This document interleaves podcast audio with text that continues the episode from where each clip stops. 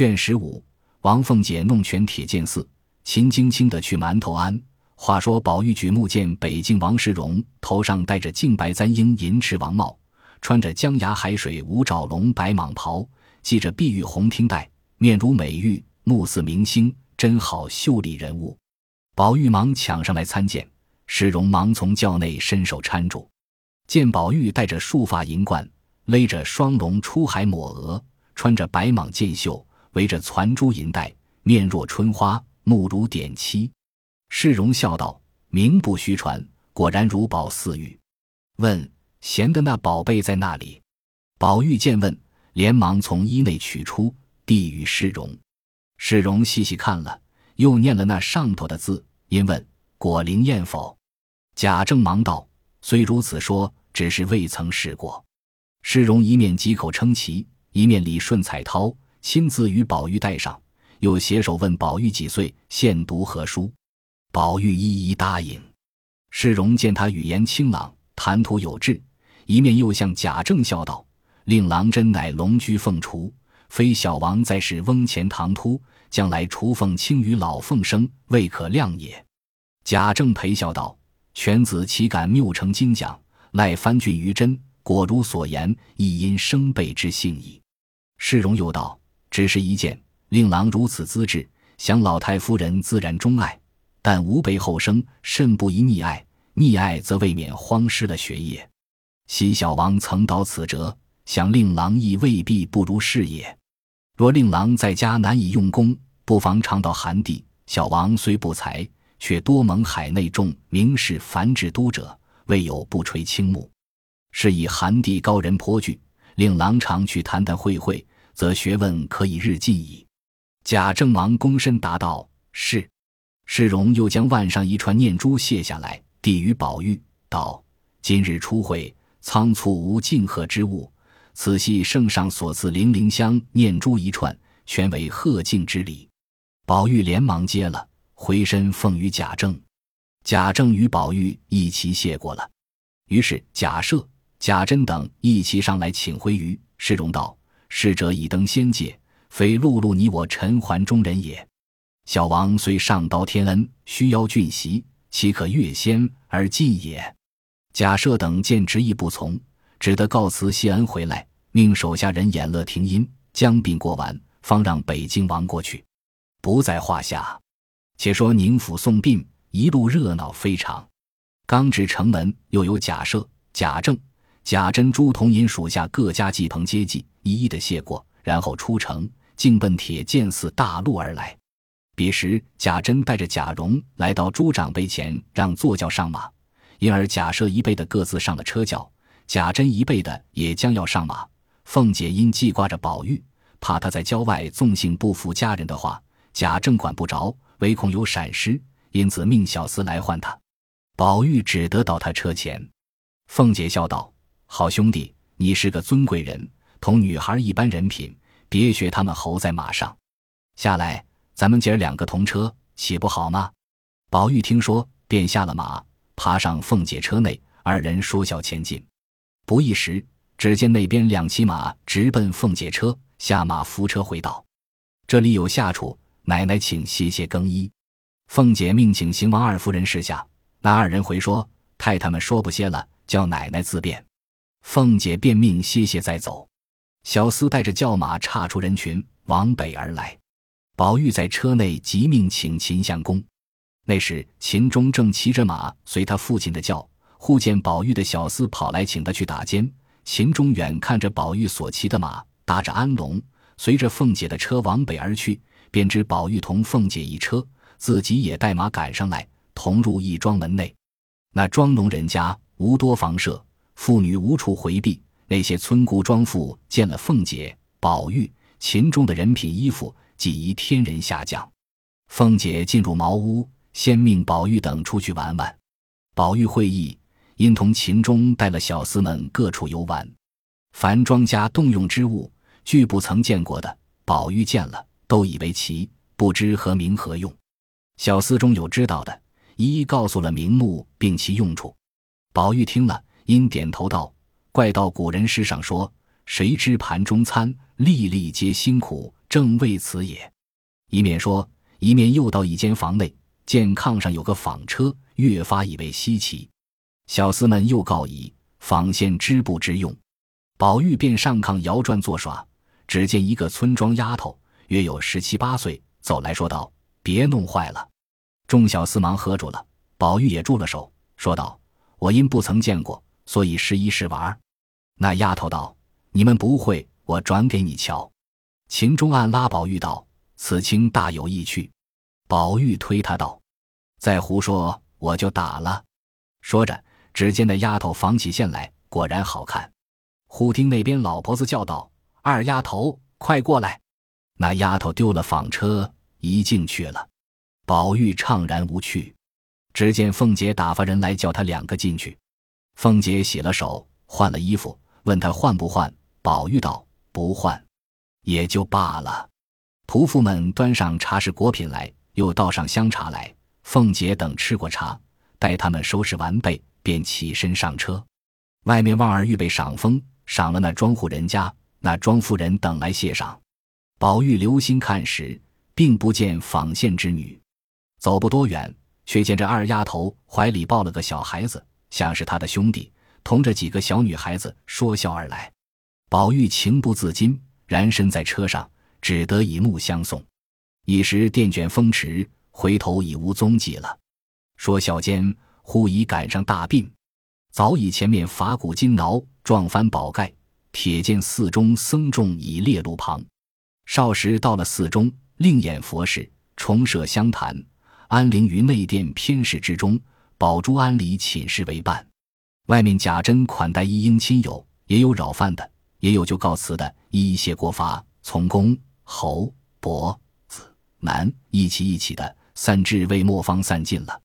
里面的堂客皆是凤姐陪伴接待，先从诰命散起。也到晌午方散完了，只有几个近亲本族等做过三日到场方去呢。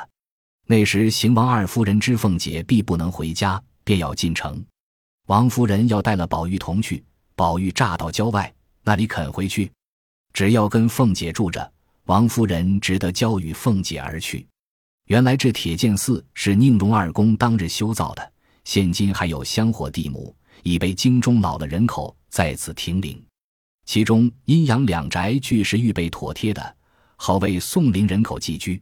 不想如今后人繁盛，其中贫富不一，或情形深伤，有那家也艰难安分的，便住在这里了；有那有钱有势上排场的，只说这里不方便，一定另外或村庄或尼庵寻个下处，为是避宴退之所。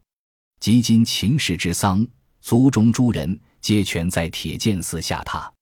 独凤姐嫌不方便，因遣人来和馒头庵的姑子静虚说了，腾出两间房来做下处。原来这馒头庵就是水月寺，因他庙里做的馒头好，就起了这个浑号。离铁剑寺不远。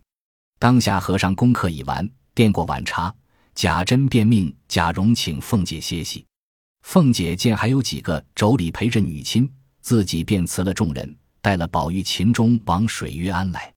原来秦业年迈多病，不能在此，只命秦钟等待安灵罢。那秦钟只跟着凤姐、宝玉。一时到了水月庵，景旭带领至善、至能两个徒弟出来迎接大家。见过凤姐等至，竟是更衣净手臂。因见智能越发长高了，模样越发出息了，因说道：“你们师徒怎么这些日子也不往我们那里去？”静虚道：“可是这几日都没有功夫，因胡老爷府里产了公子。”太太送了十两银子来这里，叫请几位师傅念三日血盆经，忙得没个空，就没有来请奶奶的安。不言老尼陪着凤姐，且说秦钟、宝玉二人正在殿上玩耍，因见智能过来，宝玉笑道：“能儿来了。”秦钟说：“理那东西做什么？”宝玉笑道：“你别弄鬼。那一日在老太太房里，一个人没有，你搂着她做什么？这会子还哄我。”秦钟笑道：“这可是没有的话。”宝玉道：“有没有也不管你，你只叫住他倒碗茶来，我吃就丢开手。”秦钟笑道：“这又奇了，你叫他倒去，还怕他不倒？何必要我说呢？”宝玉道：“我叫他倒的是无情意的，不及你叫他倒的是有情意的。”秦钟只得说道：“能儿倒碗茶来。”那能儿自幼在荣府走动，无人不识，常和宝玉、秦钟玩笑。如今长大了，见之风月，便看上了秦钟人物风流。那秦钟也爱他颜媚，二人虽未上手，却已情投意合了。智能走去倒了茶来，秦钟笑说：“给我。”宝玉又叫：“给我。”智能儿抿嘴笑道：“一碗茶也争，难道我手上有蜜？”宝玉先抢得了，喝着。方要问话，只见智善来叫智能去摆果碟子，一时来请他两个去吃果茶。他两个那里吃这些东西，略坐一坐，仍出来玩耍。凤姐也略坐片时，便回至净室歇息。老尼相送。此时众婆娘媳妇见无事，都陆续散了，自去歇息。跟前不过几个心腹小婢，老尼便趁机说道：“我有一事要到府里求太太，先请奶奶一个示下。”凤姐问：“何事？”老尼道：“阿弥陀佛，只因当日我先在长安县善财庵内出家的时节，那时有个施主姓张，是大财主。他有个女儿，小名金戈。那年都往我庙里来进香，不想遇见了长安府太爷的小舅子李衙内。那李衙内一心看上，要娶金戈，打发人来求亲。不想金戈已受了原任长安守备的公子的聘定。”张家若退亲，又怕守备不依，因此说已有了人家。谁知李公子执意要娶他女儿，张家正无计策，两处为难。不料守备家一知此信，也不问青红皂白，便来作践辱骂，说一个女儿许几家人家，偏不许退定礼，就打官司告状起来。那家急了，只得着人上京来寻门路，赌气偏要退定礼。我想如今长安节度云老爷。与府上相契，可以求太太与老爷说声，发一封书，求云老爷和那守备说一声，不怕他不依。若是肯行，张家连亲家孝顺也都情愿。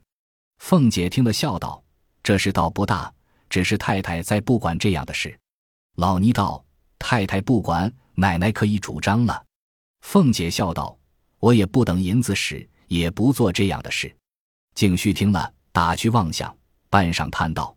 虽如此说，只是张家已知我来求府里，如今不管这事，张家不知道没工夫管这事，不稀罕他的谢礼，倒像府里连这点子手段也没有的一般。凤姐听了这话，便发了兴头，说道：“你是素日知道我的，从来不信什么阴司地狱报应的。平时什么事，我说要行就行。你叫他拿三千两银子来，我就替他出这口气。”老尼听说。喜之不胜，忙说：“有有，这个不难。”凤姐又道：“我比不得他们扯棚拉纤的图银子，这三千两银子，不过是给打发去说的小厮们做盘缠，使他赚几个辛苦钱，我一个钱也不要。便是三万两，我此刻还拿得出来。”老尼忙答应道：“既如此，奶奶明日就开恩也罢了。”凤姐道：“你瞧瞧我忙的那一出少了我。”我既应了你，自然快快的了结。老尼道：“这点子事在别人跟前就忙得不知怎么样，若是奶奶跟前再添上些，也不够奶奶一发挥的。只是俗语说的‘能者多劳’，太太见奶奶大小事都妥帖，越发都推给奶奶了，奶奶也要保重贵体才是。”一路奉承的话，凤姐越发受用，也不顾劳法，更攀谈起来。谁想秦钟趁黑晚无人来寻智能，刚至后面房中，只见智能独在那里洗茶碗。秦钟便搂着亲嘴，智能急得跺脚说：“做什么？就要叫唤。”秦钟道：“好人，我已急死了，你今儿再不依我，我就死在这里。”智能道：“你想怎么样？除非等我出这牢坑，离了这些人才好呢。”秦钟道。这也容易，只是远水救不得近火。说着，一口吹了灯，满屋漆黑，将智能抱到炕上，就云雨起来。那智能百般的正错不起，又不好叫的，少不得一了。正在得去，只见一人进来，将他二人按住，也不出声。他二人唬得魂飞魄丧。倒是那人嗤的一声笑了，方知是宝玉。秦钟连忙起来抱怨道：“这算什么？”宝玉道：“你倒不依，咱们就叫喊起来。修得智能趁暗中跑了。宝玉拉着秦钟出来道：“你可还和我强？”秦钟笑道：“好人，你只别让得众人知道。你要怎样，我都依你。”宝玉笑道：“这会子也不用说，等一会睡下再细细的算账。”一时宽衣安歇的时节，凤姐在里间，宝玉、秦钟在外间，满地下皆是家下婆子打铺作更。凤姐因怕通灵玉失落，便等宝玉睡下，令人拿来塞在自己枕边。宝玉不知与秦钟算何账目，未见真切，此细一案不敢创钻，一宿无语。至次日一早，便有贾母、王夫人打发了人来看宝玉，又命多穿两件衣服，无事宁可回去。宝玉那里肯回去，又有秦钟练着智能，挑唆宝玉求凤姐再住一天。凤姐想了一想，丧仪大事虽妥，还有些小事未安排。可以借此再住一日，岂不又在贾珍跟前送了满情？二则又可以完了静虚的那件事，三则顺了宝玉的心。因有此三意，便向宝玉道：“我的事都完了，你要在这里逛，少不得越发辛苦了。明是一定要走的了。”宝玉听说千姐姐万姐姐的央求，只住一日，明必回去的，于是又住了一夜。凤姐便命悄悄将昨日老尼之事说与来旺儿，旺儿心中俱已明白，急忙进城找着主文的相公，假托贾琏所主，修书一封，连夜往长安县来。不过百里之遥，两日功夫俱已妥协。那节度使名唤云光，九玄贾府之情，这些小事岂有不允之理？给了回书，旺儿回来不在话下。且说凤姐等又过了一日。次日方别了老尼，这他三日后往府里去讨信。那秦钟与智能百般不忍分离，背地里多少幽期密约，俱不用细数，只得含恨而别。凤姐又到铁剑寺中照望一番，宝珠执意不肯回家，贾珍只得派妇女相伴。且听下回分解。本集播放完毕，感谢您的收听，喜欢请订阅加关注。主页有更多精彩内容。